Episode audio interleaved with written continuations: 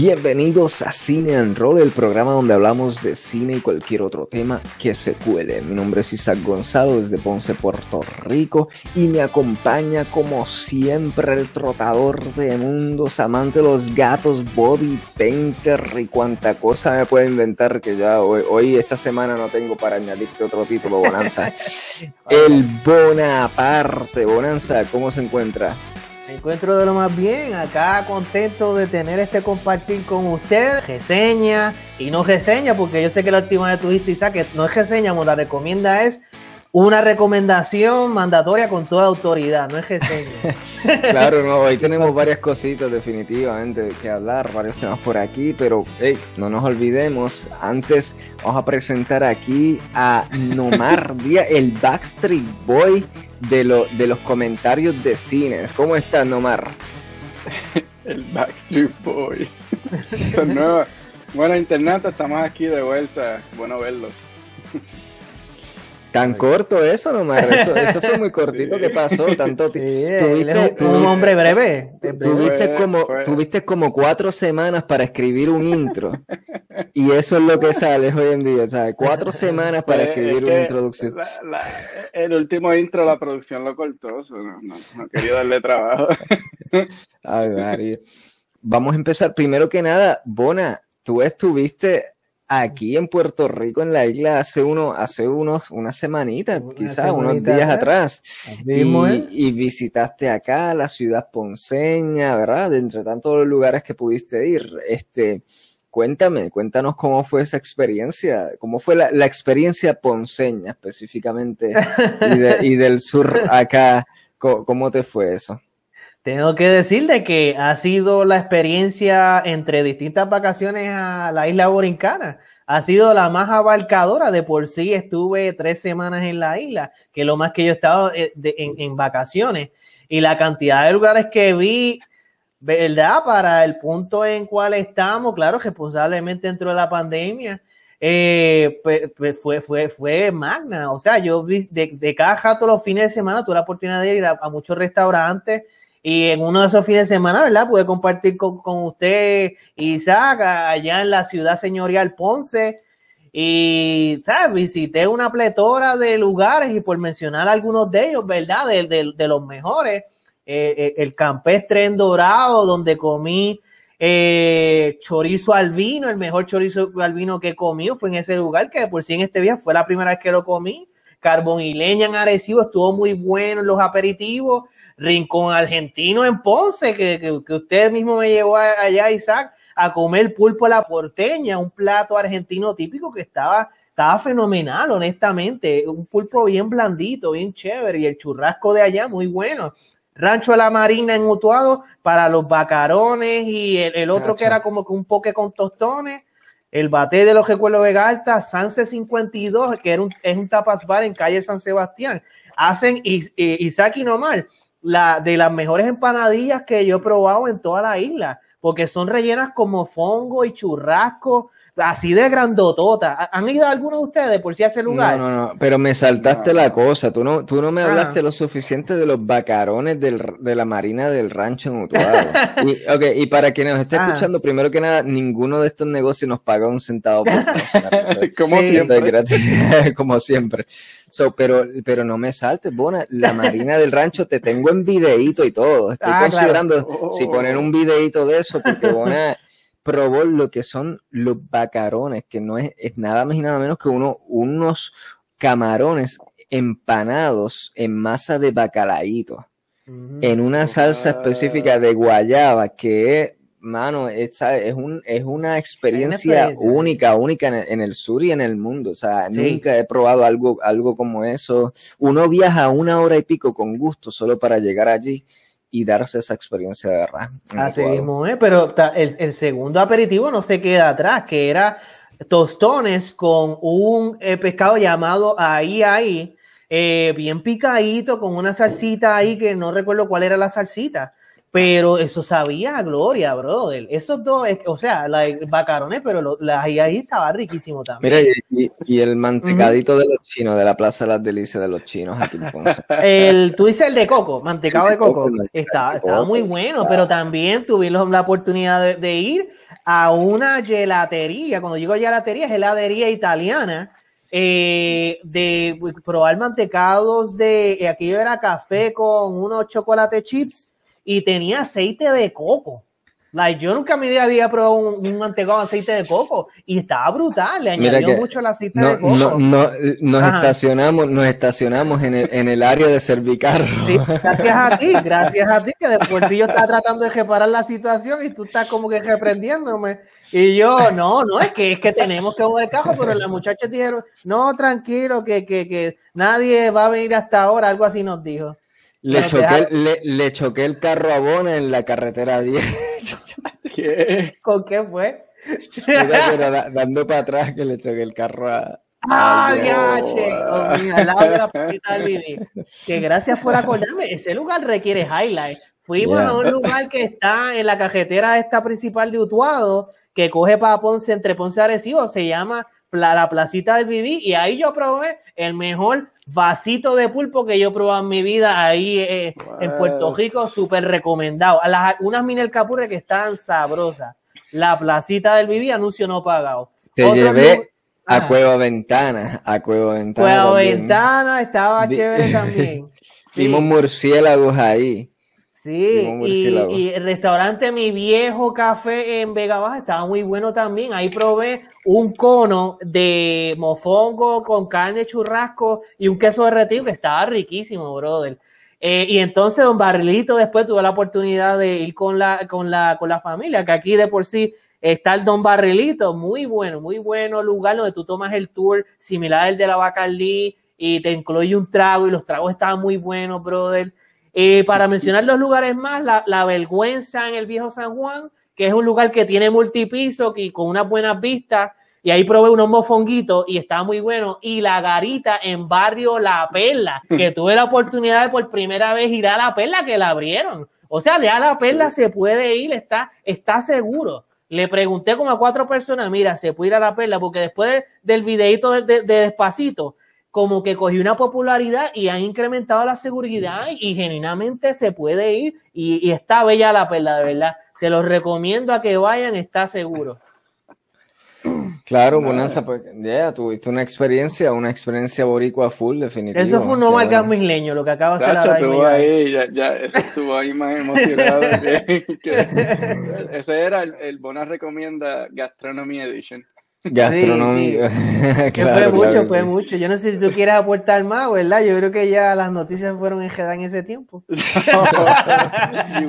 Vamos con las noticias. Gente, se, acabó WandaVision. Oh, se acabó WandaVision. Se acabó la razón que, que hizo que yo extendiera el pago de Disney Plus unos meses más. Y ya, ustedes no han visto ese final, ¿no? Yo creo que ustedes no han visto ni, ni, el final. No se acabó para nosotros. Ni el episodio anterior. Ni el episodio anterior. No, yo me quedé en la bruja. Yo me quedé en la bruja, en el, que encontramos la malvada. That's it. Oh, sí, sí, oh sí, sí. Ese es el, el antepenúltimo, exacto. Ustedes no han visto, ustedes no han visto ni el penúltimo. el último. Correcto. Quiero describir lo que fue lo bueno, lo malo y lo feo de la serie en general. Y puedo decir, mira, que los primeros episodios, como ustedes saben, ¿verdad? Y dijimos bastantes veces aquí, a mí me fascinaron, me fascinaron por la intriga que, que nos brindaba, ¿verdad? Me recordaba cosas macabras como lo que era el cuento La Lotería o, o, películas así que son como que... Eh, o, horror folclórico, de estos pueblitos y eso que tiene gente de mente viviendo y tiene unas tradiciones bien raras, como que esa atmósfera WandaVision estaba presentándonos en esos primeros episodios a través de esta generación de sitcoms que nos mostraba. Y, y ya siempre me daba ese feeling y ese feeling, esa, ese sentimiento también de que era una exploración de personaje, de un personaje una exploración íntima, de que estábamos en la psiquis de un personaje, en este caso Wanda, que estaba dolida, dolida, y entonces era la exploración de un trauma, lo que me estaba ofreciendo, y todos esos elementos siempre me fascinaron. Lo feo que yo encontré en general de toda esta serie se reduce al antepenúltimo episodio. El antepenúltimo episodio fue uno que develó como que muchas dudas que uno tiene de quién es el villano per se a través de una canción al final, como un tipo canción así tipo Disney este tradicional y a mí no me gustó porque se sintió tan caricaturesco eh, ese, todo ese acto. Y ese fue el único episodio que genuinamente yo puedo decir, wow, no me gustó en toda esta serie. Ese, episodio realmente lo detesté y, y, yo creo que estoy solo en esto porque la mayoría de la gente le encantó ese episodio. Yo creo que la canción esa que acabo de escribir ahora fue número uno en iTunes o algo así en, en, esto, en esto, esa semana. Y pero no sé, siento que se inclinó demasiado al lado caricaturesco de Marvel. Y entonces, pues, ¿qué pasa? Pues luego nos brindaron un episodio adicional que exploró más que nunca, más a fondo, lo que fueron los traumas, que, cuáles fueron los detonantes de los traumas de Wanda. Ese fue el penúltimo episodio. Y ese episodio estuvo muy bueno, ya me recuperó ahí, ¿verdad? Como que las vibras, las ganas de, que esto, que esto es un buen trabajo. Y luego eh, culminó el último episodio reciente este viernes, un episodio malo con buenas escenas. Para mí, una conclusión bastante genérica, que me devuelve a los tiempos de Marvel atrás a la era antes de que entraran los hermanos rusos en, en Marvel. ¿Sabes que los hermanos rusos le dieron seriedad a Marvel? O sea, los hermanos rusos hicieron que las películas que ellos dirigieron fueran memorables, que se compararan con grandes trabajos como Dark Knight y eso. Cuando tú analizas todos los trabajos de los hermanos rusos que fueron desde Winter Soldiers, luego Civil War, luego Infinity War y Endgame, ese, ese body, ese cuerpo dirigido por los hermanos rusos es lo mejor de toda la franquicia de Marvel. O sea, la gente dice que si Kevin Feige o los productores o lo que sea son los responsables de esta grandeza que se creó en, Marvel. No, yo siempre considero que son los hermanos rusos la clave. Y para mí siempre me ha, yo he temido que esta franquicia va a morir sin esa gente. Y WandaVision como que me ha demostrado en los últimos episodios que, que sí, que se está dirigiendo más al área de la infantilidad. Y el último episodio hicieron, tomaron decisiones que, que me, que me, ¿sabe? Como que me, me reafirman eso. Y ustedes no me pueden decir nada porque no han visto nada, coño. Jack, shit. bueno, no, pero podemos, podemos abundar un poco. So. Sí, yo solo temo eso, temo que realmente no, no esté a la par a lo que fue los trabajos de los hermanos rusos. Bonanza, ¿qué tú crees específicamente? ¿Tú estás de acuerdo en primer lugar en lo que yo digo que fueron los hermanos rusos los que, los que pusieron a Marvel, ¿verdad? En la cima. ¿O tú crees que no, que fuera ellos de la ecuación, Marvel había ofrecido algo, algo realmente que perdure? Wedos, creo que es que se llama, corrígeme con esto. ¿Cómo se llama? Whedon. Josh, Whedon, director de la primera de Avengers, sentí que hizo un, un fenomenal trabajo en traerte esta película donde es un proyecto que nadie había hecho. DC no lo había hecho de traerte, combinar todas estas películas, todos estos personajes y unirlo, hacer algo que hiciera sentido. Y yo, yo, Joss Whedon hizo un fenomenal trabajo con eso, a pesar de que yo sé que tú difieres, Isaac, a ti no te gusta mucho la primera de Avengers. Y, y luego siguió esto, eh, bueno, con la segunda que no fue muy buena, honestamente, pero en donde se retomó un valor más a nivel cine, combinando lo mejor del cine, fue con los Russo Brothers, con, con, con Captain America Winter Soldier, la segunda parte de Captain America. Ellos sí le dieron una vida adicional, algo adicional a esa franquicia. Junto a otros directores que se merecen su mérito, desde Iron, Iron Man la primera, por, ejemplo, por ejemplo John Favreau, hay otros directores que le dieron forma, le dieron su vida, pero yo sentí que desde Captain America Winter Soldier, ellos como que impactaron un antes y después en ese mundo de MCU y definitivamente merecen un gran mérito. Ya, definitivo. Sí, sí, indiscutiblemente ya la calidad de los Russo Brothers, lo que ofrecieron en ese mundo es, otra cosa, ¿sabes? Comparado, como tú dices, Iron Man 1 es buena, Avengers 1, sí, yo la considero buena. Eh, la 2 fue un desastre para mí, pero fuera de Iron Man 1 y Avengers 1, tú analizas los otros trabajos y se reduce todo a, unos trabajos, unas películas entretenidas. Y ya. Sí. Sí, definitivamente. eso es lo, consistente. En, general. Tendría que analizar más todas estas películas, que son muchas. Eh, por ejemplo, toda la primera fue, fue buena, pero la veo más como entertainment value. ¿Tú me Correcto. entiendes? Iron Man 1 fue bastante buena. Like, really Exacto. A Iron Man 1 y Avengers 1, tú puedes decir que, que son trabajos sólidos, que, que son memorables. Sí. Pero fuera de ahí, que no sea de los Russo Brothers, los hermanos rusos, no hay algo que tú recuerdes memorablemente así realmente, pero los Russo Brothers con Winter Soldiers marcaron un antes y después. Y nada, y con WandaVision pues siento que empezaron bien experimental, muy bien, bien sólido, pero luego ya los últimos actos siento que, que me devolvieron a ese mundo de Marvel que es olvidable. ¿Entiendes? A, ese mundo de que, que no es necesariamente muy malo, pero, pero no lo voy a recordar. Claro. Nada, mira, gente, tengo que decirle que este viernes fui a ver Raya y el último dragón. O sea, volví a pisar una sala de cines, fue súper oh. emocionante, me fascinó de verdad. Yo pisé una también, oíste, allá en la isla. Oh, no, te he dicho, no te he dicho, sí. Marksman. Oh, sí, pues déjame, déjame tirar este de dale, dale, dale, Ryan Last Dragon. Eh, y de verdad que fue una experiencia que me disfruté genuinamente. Como que me la disfruté más que ir al cine después de tanto tiempo y ver Tenet, fíjate. Oh, o sea, que, que yo fui a ver Tenet después de meses largos de no ir al cine. Sin embargo, vi Tenet y ya, y entonces pues han pasado meses largos otra vez y no fue hasta este viernes pasado que vuelvo a pisar una sala de cine a ver Raya y el último dragón mano y qué experiencia. Primero, la animación de esa película está espectacular. O sea, te lo puedo decir que la coreografía y la animación de las escenas de acción de esta película, la tecnología que utilizaron, lo que sea, es de las cosas visualmente más espectaculares que he visto en animación así de Disney. Em, la historia es como una versión sintetizada de lo que es Avatar, The Last Airbender. No sé si ustedes están familiarizados con esa serie, muy buena de por sí. O sea, tiene muchos elementos que podría decir que sacaron hasta se copiaron de ahí y lo sintetizaron y lo engavetaron en un solo filme. Pero no, no es necesariamente malo porque estamos hablando que están sacando de un trabajo que, ha sido espectacular, Avatar de Last Airbender. Pero esta película de Raya de las Dragon, mano, fue emocionante, fue graciosa, tuvo corazón, tiene uno que otro fallo, claro, eh, tiene una, unos excesos de felicidad y esas cosas tipo Disney que, que pudieron, si lo hubieran eliminado y tuvieran te hubiera dejado más salir de ahí con unos impactos dramáticos que te hubiesen dado más fuerte.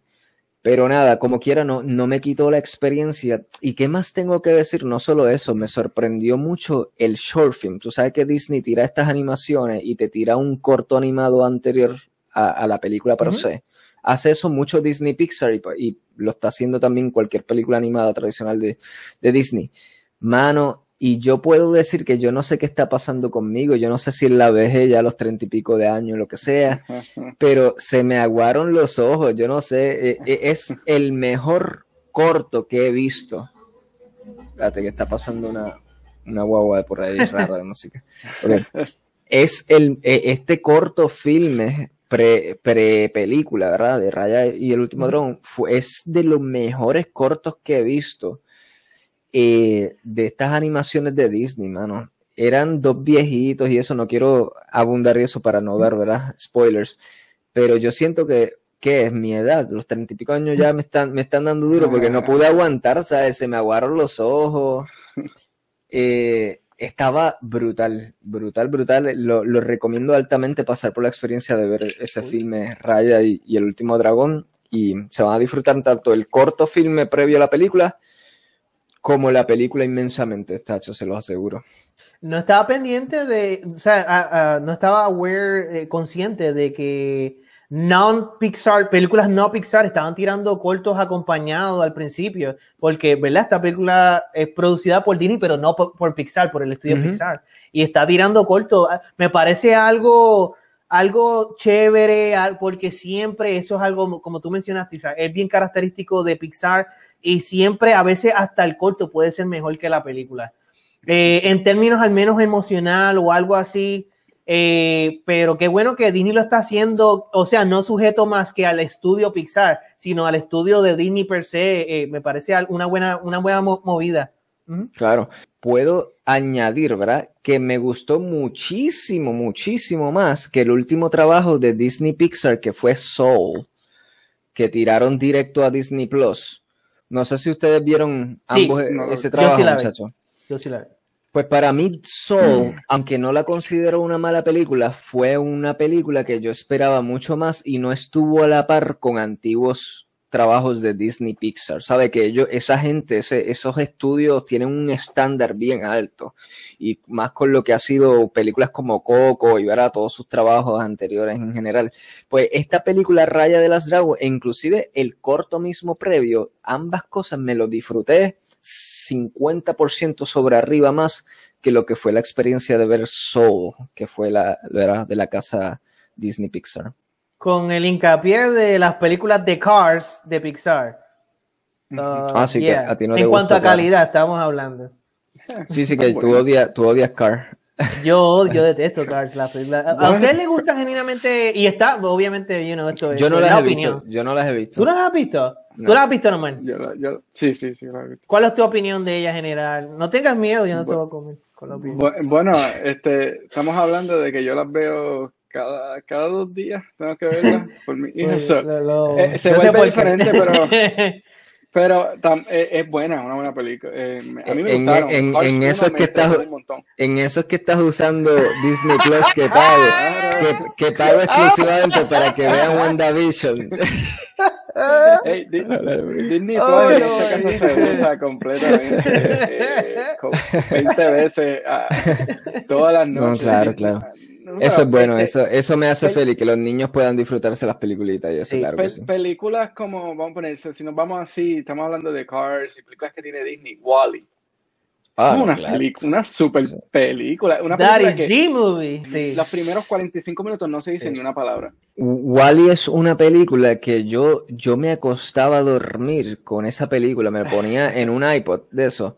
Y me ponía los audífonos y en el iPod tenía la pantallita. Y yo muchas noches de corrido, yo me acostaba a dormirme viendo esa película. Me daba tanta paz durante mi temprana, no sé si... Eh, adultez, temprana adultez, terminando la adolescencia, no sé cuándo fue que salió. Eh, yo le he dicho anteriormente, lo digo de nuevo, esa es, without any doubt, el trabajo más superior de Pixar. Wally, lo es, porque es que hace tantas cosas que, que son, no son tradicionales en el cine es como una película silente de, los años 20, mm. en donde no sea como Nomar señaló, no hablan, creo que es en los primeros 45 eh, minutos de la película, aún así la película te da mucho emocionalmente. Para hacer un robocito que no te importa, el, el pet de, es una cucaracha, el pet, o sea, el, el ah, psychic. Y aún así a ti te importa la cucaracha. O sea, la película rompe muchas barreras que, que se supone que no hagan sentido en la industria del cine y hacen sentido en esa película. No, eso, eso es lo que describe Pixar. Pixar hace. Sí. Pixar siempre se trata de, no son películas para niños, son películas que trascienden a, todas las edades, ¿sabes? Tienen lecciones para todas las edades y eso es lo que lo caracteriza, eso es lo que le hace tan genial. Los padres quieren llevar con todas las ganas del mundo a sus hijos porque saben que también ellos juntos van a tener una experiencia genial, ambos, todas las edades, y van a tener una oportunidad comunicativa de, de hablar sobre una lección, sobre un aprendizaje fuerte que tú de, esa experiencia. eso es lo que te ofrecen, esa, esa, esa es la genialidad de Disney Pixar. Ok, gente, ¿qué más noticias tengo por aquí? Mortal Kombat, la película, mano. Sabe que ya salió el trailer, han salido imágenes por montón de lo que va a ser la nueva generación de este fenómeno mundial que de por sí la película Mortal Kombat del 91 todavía uno la puede ver y te la puedes disfrutar inmensamente porque todavía tiene elementos perduraderos que han envejecido, han añejado bien como el Don Barrilito han, añejado.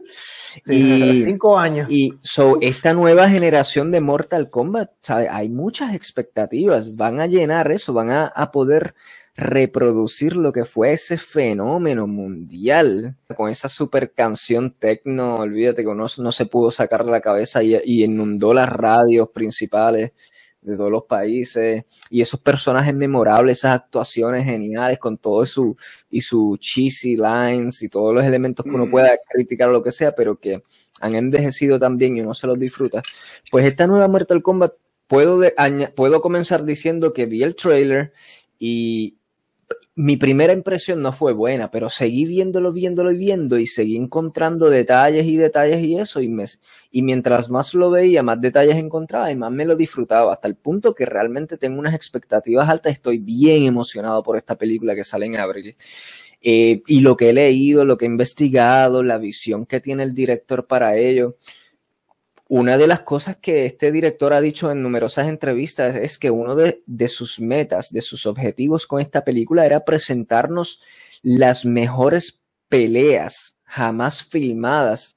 ¿Sabe? Ok, primero que nada, ahí estamos hablando de algo, ahí estamos hablando de, de una, you know, unas, unas expectativas grandes que llenar, unos términos grandes que, con el cual cumplir. Ok, si esta gente, este director de Mortal Kombat, que ahora mismo no recuerdo nombre, se propone presentarnos las mejores peleas jamás filmadas, entonces, ¿qué peleas tienen que superar? ¿Cuáles películas a ustedes le vienen a la mente que ustedes dicen, Mortal Kombat, tú me estás diciendo a mí que tú me vas a presentar las mejores peleas en un filme jamás. Tú tienes que superar esto, tú tienes, tú tienes que llenar los zapatos de este otro filme, de este otro filme. Empecemos por aquí, Bonanza, ¿qué tienes por ahí? Una película indonesia, de Indonesia llamada The Raid, que todo, tiene dos partes, The Raid 1 y la 2. Eh, yo no he visto mejores coreografías en mi vida, eh, eh, solamente en estas películas que son de Indonesia. Corrígeme, Isaac, creo que uno de los actores de esta nueva Mortal Kombat, creo que es de una de esas películas, o, me equivoco. Como que leí algo, vi algo. Fíjate, no, no puedo, no, no sé, desconozco. Realmente. Sí. No, no, estoy seguro, no, estoy seguro. No estoy seguro, no. Eh, pero eso, aunque salgan o no, no necesariamente garantiza, ¿verdad? Excelente coreografía, porque de por sí ellos, los cogieron en otra película a dos de esos actores que salieron en The Raid. en Star Wars, en Star Wars. Y Star Wars, right? ¿Cuál de Star Wars? En la 1 hicieron unos papeles súper estúpidos. Con Han Solo ahí. En una nave con Han Solo que había una bestia.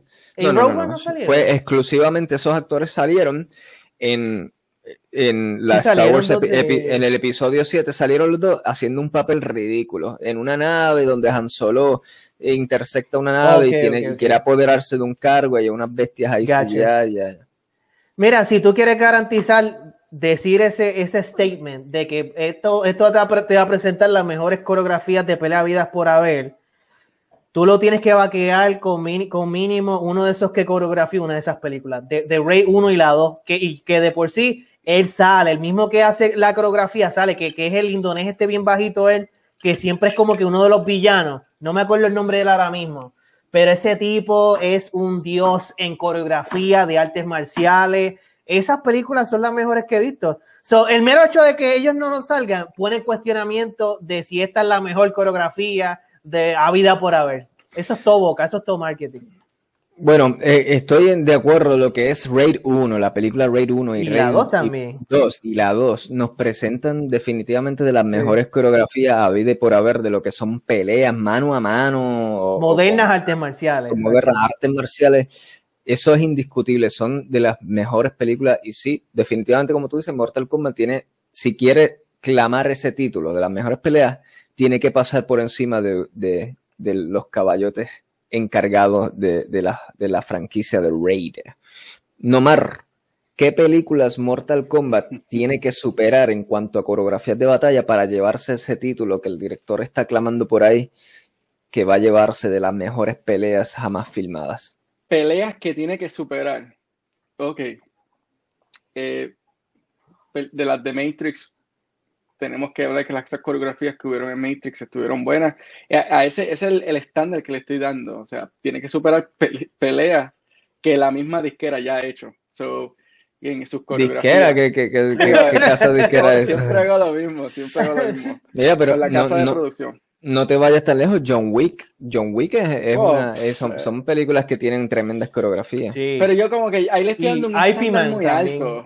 Le, estoy dando como que el estándar altísimo. Le estoy dando el estándar de The Matrix. Y, y mira, y, para ponerlo un poquito más alto, las coreografías que hay en Into the Badlands esas coreografías que hay creadas ahí, tú sientes que tú estás viendo artes marciales. Estás viendo, estás viendo Into the Badlands, ya. Y bueno, bueno, has visto. Yo también estoy, no, no, la terminé. como en el segundo season, pero. Primero. No, quita, quítate un poco de espacio de arriba, no Mar. Cuando. me, me, paré, me, me puse excited cuando hablo de Into the Badlands. Pero este, esas coreografías que Into the Badlands nos trae, que nos presenta, especial. Mira, ni dos minutos cuando empieza la serie, en el primer episodio tú ves al personaje, el personaje principal eh, eh, batallando y ese, tú, tú, estás viendo artes marciales reales. Vamos a ver, esto es una de las películas que, que hizo un offset grande cuando fue anunciada que venía para tu casa por 30 días rápido que tú la veías. So, vamos a ver si esta es de las películas que Warner puede decir, mira lo que te traje y hizo dinero en los dos lados. vamos a ver. Esta película tiene mucho entusiasmo, está brindando mucho entusiasmo en la gente y definitivamente tiene mucho más potencial que películas como lo fue Wonder Woman y eso para catapultar la plataforma de HBO Max. Definitivamente esto es una película que yo pues sí le veo el, el, potencial de catapultar esas suscripciones por lo menos ese mes. Películas que para mí, quiero, quiero añadir películas que para mí tiene que superar en coreografía, de las que yo considero lo mejor en coreografía de artes marciales mano a mano. Como tú mencionaste, Bona, The Raid definitivo si estoy de acuerdo no Sub-Zero salen de Ray, ¿oíste? El que va a ser de Sub-Zero en esta nueva Mortal Kombat oh, salen de Ray la primera. El actor se llama Joe Talism. Oh, vaya, interesante. Pero solamente es la primera de Ray. Esto no significa que él va a coreografiar la ¿sabes? Claro, claro. Pero, ya, vamos a ver, eh, estoy de acuerdo, Nomar, hay, hay series como Into the Badlands y eso, Matrix sí definitivo para sus tiempos introdujo, ¿verdad? Unos aspectos coreográficos y eso. Creo que sí ya han sido superados The Matrix y eso por películas como esa, The Raid y otros filmes que han, eh, eh, que han sido posteriores. Pero para mí, uno que no se menciona mucho y yo considero que tiene de las mejores coreografías jamás filmadas es la franquicia live action em, eh, de lo que es Rurouni Kenshin. O sea, lo que fue Samurai X, el fenómeno Samurai X acá en, en América, así lo nombraron. Pero la franquicia Rurouni Kenshin basada en un anime, en un, un manga originalmente que convirtieron en un anime y luego posteriormente se, introdujeron lo que fue la live action con actores reales y filmaron tres películas eh, de esta franquicia que quedaron tan espectaculares. Yo considero que son las mejores películas basadas en un anime que sabes que no hay mucho de eso. Casi siempre lo que hacen de esto basado en anime hicieron Dragon Ball, hicieron varias cosas que fueron fracasos totales. Rurouni Kenshin fue un exitazo, lo trataron con una madurez en todos los renglones, lo que es vestuario, adaptación de una historia, toda esta dirección coreográfica, tiene unas batallas tan espectaculares, espectaculares. Hasta el día de hoy te puedo decir que son de las mejores peleas que yo he visto así on screen en pantalla. Y Quiero añadir que ahora se avecina, tan pronto como en abril, otra película de Rurouni Kenshin, que lo que va a ser una precuela, y luego en mayo van a estrenar, porque ya las filmaron ambas, lo que es un, pues la secuela oficial.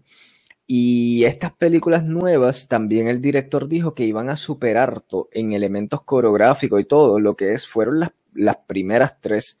Y esos fueron, son palabras grandes que me llenaron de expectativas también. Y yo entonces me atrevería a decir que quien ame Mortal Kombat o lo que sea, y el director de Mortal Kombat que dice que, va a presentarnos las mejores peleas jamás filmadas, pues cuidado, porque yo creo que Rurouni Kenshin realmente va a ser la que nos va a presentar mm. realmente eso, las nuevas que se van a estrenar abril y posteriormente mayo. Eh, tengo la expectativa de que van a ser las mejores peleas que yo vea en un, en un filme. ¿Tenías que añadir algo o no? Sí, para cerrar Mortal Kombat, expectativas son bajas en general para mí. Estoy hablando de mí, eh, porque el director mayormente es bien unexperienced, no tiene mucha experiencia. Es nuevo, es nuevo. Esta es su primera película. Lo que él tiene literalmente es un cortometraje llamado Nightmare Economy, Who Gives a Shit. Eh, Coño, pero viste en ese, en ese trailer Sub-Zero y a Scorpion y la sangre vuela. Te gustó mucho ese trailer, ¿verdad? Sub-Zero con, pero escuchen esto, Sub-Zero congela la sangre de Scorpion en el aire, la hace una daga y le espeta y apuñala a Scorpion con su propia sangre congelada. Se ve cool. Se ve, insane. Esa escena se ve espectacular. Eso es básicamente lo único cool que se ve. no, no, no. Eso van a ser los primeros cinco de la película. Los cinco minutos de la película. La música es buena. Hay una parte específica en que Scorpion habla y dice un diálogo que se siente bien intenso. Ya, vamos a ver, vamos a ver. Tiene todo el potencial del mundo para ser un, fracaso, pero también tiene todos los elementos que, pueden, verás, pueden convertirse en algo en algo entretenido por lo menos. memorable es algo grande. ya, ya. Ok, gente, para culminar, la, la última noticia que quiero hablar es que Superman, Superman, todas las esperanzas que tenía la gente de ver a Henry Cavill una vez más, parece que se han apagado porque J.J. Abrams, el destructor de la franquicia de Star Wars, va a estar a cargo como productor de lo que es la franquicia de Superman, según se está, se está reportando por ahí. Y con ello viene un cambio completamente de lo que son actores y eso, y se dice que ya Henry Cavill ya no va a ser Superman, sino que van a, poner su mirada en otro tipo de actor. Eh, eh, no, no, se sabe quién es ahora mismo, hay muchas especulaciones. Lo que me inspira a mí a conversar un poco, a reflexionar es esto de Superman es, ya no funciona este aspecto de Superman que inclusive, ¿sabes? Siguen trayendo en la era moderna de Superman. Yo sé que es, es un elemento que introducía mucho en las viejas de Superman en el cómic original, pero al, al Zack Snyder tomar la franquicia de Superman y modernizarla y nolanizarla, por así decirlo, porque la película de, Superman 1 fue como un, intento de, de, nolanizar, como hacer lo que Christopher Nolan hizo con Dark Knight, hacerlo con Superman de, cierta manera, ¿verdad? De un, no tan exitosamente. Y como quiera, siguió dejando el elemento ese de que Superman se pone unos espejuelos y ya nadie sabe que es Superman. Y yo, y yo empecé a reflexionar mucho de eso esta semana. ¿Por qué? Porque yo me pongo la jodida máscara, la mascarilla esta, anti-COVID, ¿verdad? Que nos ponemos todo el día. Pero yo salgo y hasta, hasta mi maestra de tercer grado, si me encuentra por ahí que no he visto desde esa edad, me reconoce. O sea, todas las personas, yo no me puedo, yo no me puedo escapar de nadie, literalmente con la mitad del 50% de mi cara tapada, con la máscara esa, y no importa dónde yo salga, la gente me conoce, aunque yo no lo había visto esa gente hace años y años y años. So, ¿cómo es creíble que un tipo se ponga unos espejuelos en esta era, en esta conciencia que tenemos moderna, y, y la gente no, no lo reconozcan como Superman, ¿ustedes creen que eso es algo que deba seguir trayéndose a, la, a las nuevas? Yo, yo, creo que no, no es muy relevante. Eh, o sea, tú lo ves relevante, Isaac. Pero lo que estoy tratando de decir es que eh, eh, el cómic y la película está tratando de decirnos de que la gente no cree que ese don nadie que tiene espejuelito ahí, pues tiene la capacidad de ser el superhéroe es más algo simbólico de que la gente crea una sobreexpectativa de que esa persona, pues no, es imposible que sea él, no, no es, no es él, es alguien que no hemos visto, ¿tú me entiendes? Y, pero yo entiendo tu punto, no es lógico, no es lógico de que con... Eh, es, en esta era por máscara, mm, hasta el taxi, hasta, hasta el tipo de Uber que me dio una, un ride hace cuatro años atrás, me, ve, en el supermercado y me reconoce.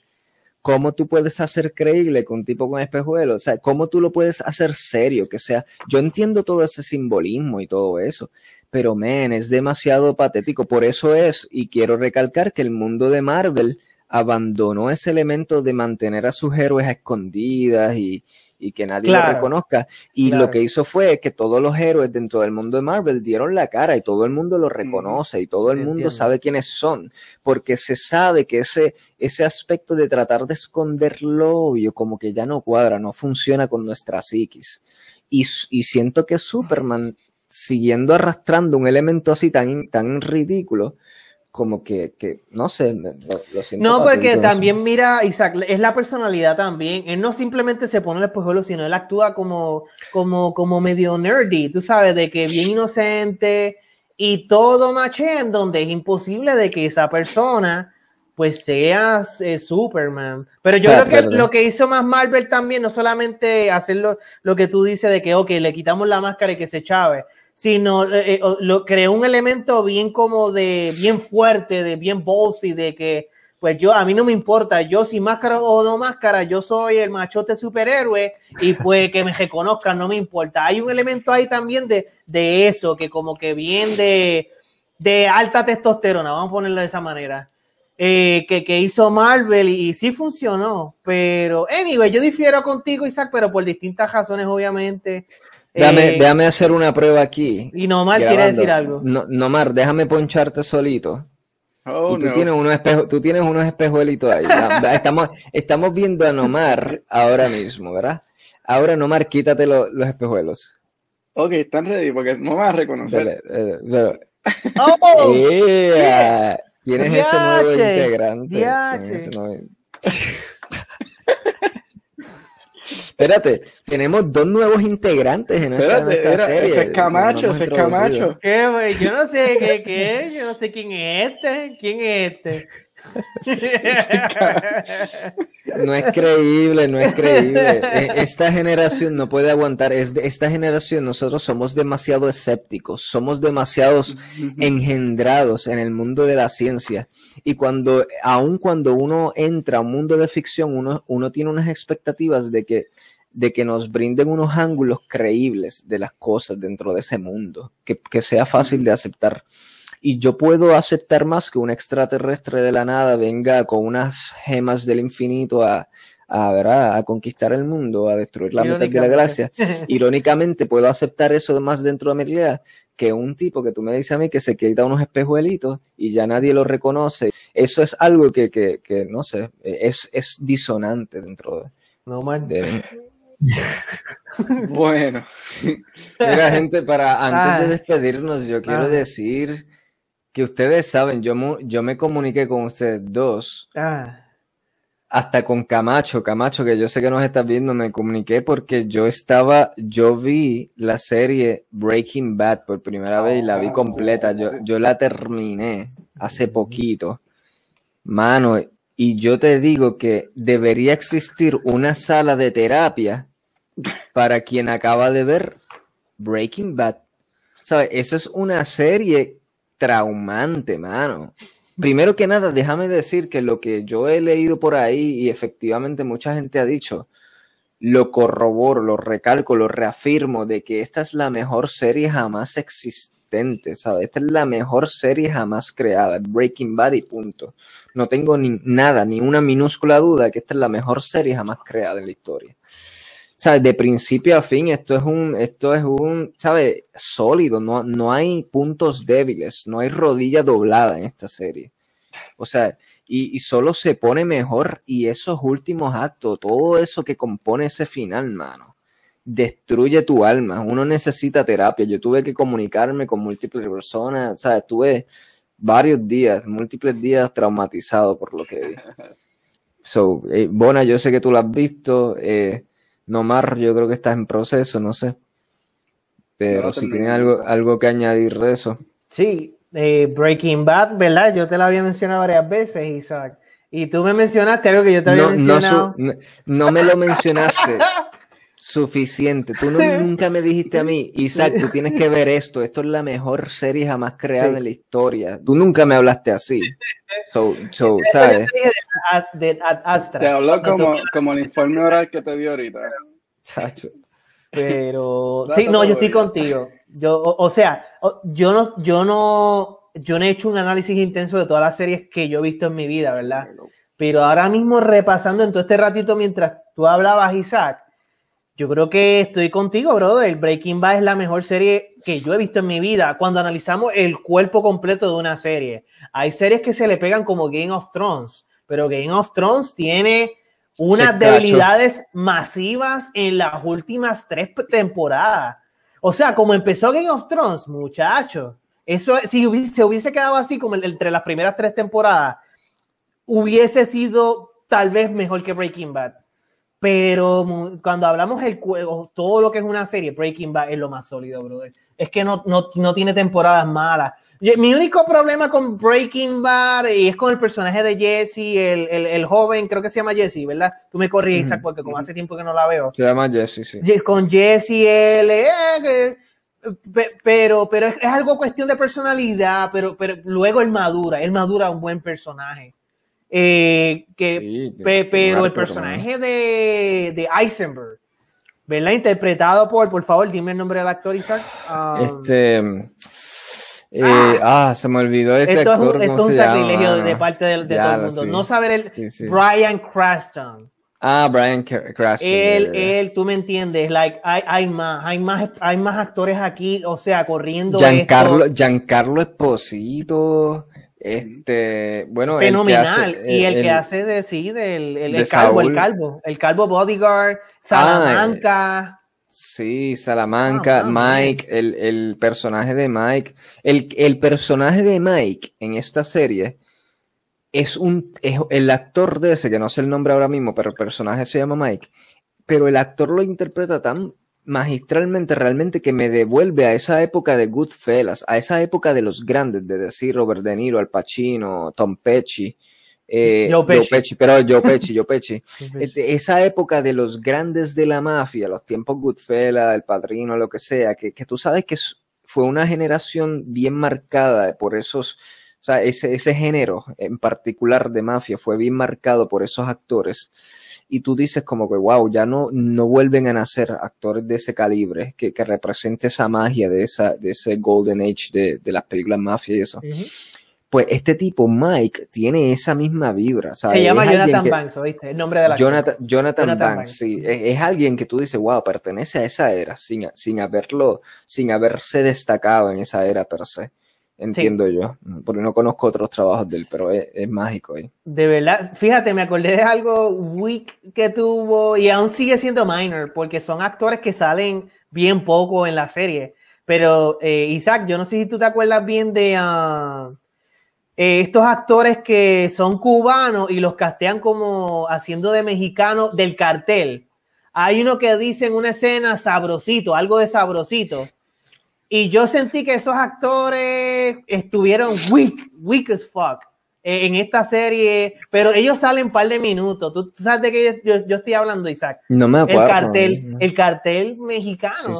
Que uno de ellos es el que hace de Manny en ah, sí, sí, sí, Scarface. Manny Scarface. que es un actor, entiendo yo, cubano.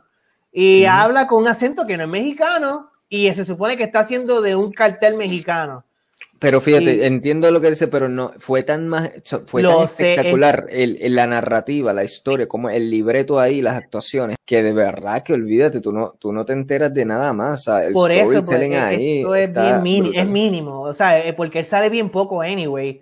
Eh, no se compara a Game of Thrones, de que en Game of Thrones fueron unas cagadas de libreto masivo en donde es como concluye básicamente la historia completa y de arcos, cómo concluyen arcos masivos. Esto fue un par de minutos que salió este actor que, en mi opinión, no actuó muy bien. Eh, pero tú me entiendes, es una bobería. Sí, definitivamente lo es. Y nada, con eso culminamos, muchachos, este programa que quién sabe si realmente llegue a salir al aire. Este, voy a tener que descubrirlo eso ahora en el proceso de edición. No, no, tiene sus cosas. Y, yeah, pero, pero, bueno, despedimos con eso. ¿Qué más hay que decir? ¿O hay algo más que tirar ahí en el aire? Eh, Donatello. Yo me imaginaba que. que... Pronúncialo una vez más, Bona, ya, ya. No, you only get one freebie. You don't get, you don't get more than one. No más de uno. Pues nada, muchachos, como quiera, este, este programa salga al aire no siempre es un placer estar aquí y y reunirnos nosotros para, pero si tú te despides así, ya no lo vas a meter porque cuando estés viendo el rerun, cuando tú estés en edición, ok, no lo voy a clip porque dije No, porque corto esta parte. so nada, gente, nos despedimos ahora. despídense muchachos. Hasta la próxima semana. Hasta la próxima, los que nos hayan visto, gracias por todo. Estamos aquí entre, nosotros somos amigos, nosotros tres. O sea, esto va por encima de algo de negocios o de de que qué sé yo qué diablo sea, negocio, negocio, o sea, esto es, esto es un compartir y, y, y, es un compartir genuino que le estamos ofreciendo a ustedes, por eso nos reímos mucho, porque nosotros nos conocemos de años, es una confianza. So, el, el mero hecho de que Nomar se ría mucho, a pesar de que si me ofende un chichín así, pero no me ofende completamente. Yo me estoy riendo, estoy diciendo esto riendo porque a Dieno de Day no me, no me, no me ofende. Ah, me molesta un chichín, pero un chichín así, pero, pero, pero, pero, eh, Isaac lo puedo incluir, no me importa, porque nos conocemos de años y, y, es una experiencia genuina la que le estamos brindando a ustedes. Esto no es algo, tú, aquí lo que va por encima es la, la, la, la, química de nosotros de años. Va por encima de estar con seriedad de negocio. Eh, ¿sabes? ¿Tú me entiendes? ¿Sabes? No, esto es genuino y me despido con usted diciendo baballón, algo que se inventó Isaac. llévatelo, llévatelo, Walter. Paz, mucha paz, pero sobre todo mucho, mucho, mucho, mucho, mucho amor. Cine and Roll, el programa donde hablamos de cine y cualquier otro tema que se cuele. Todas las semanas por aquí por Cromance Facebook y a través de Cine and Roll versión audio en distintas plataformas de podcast.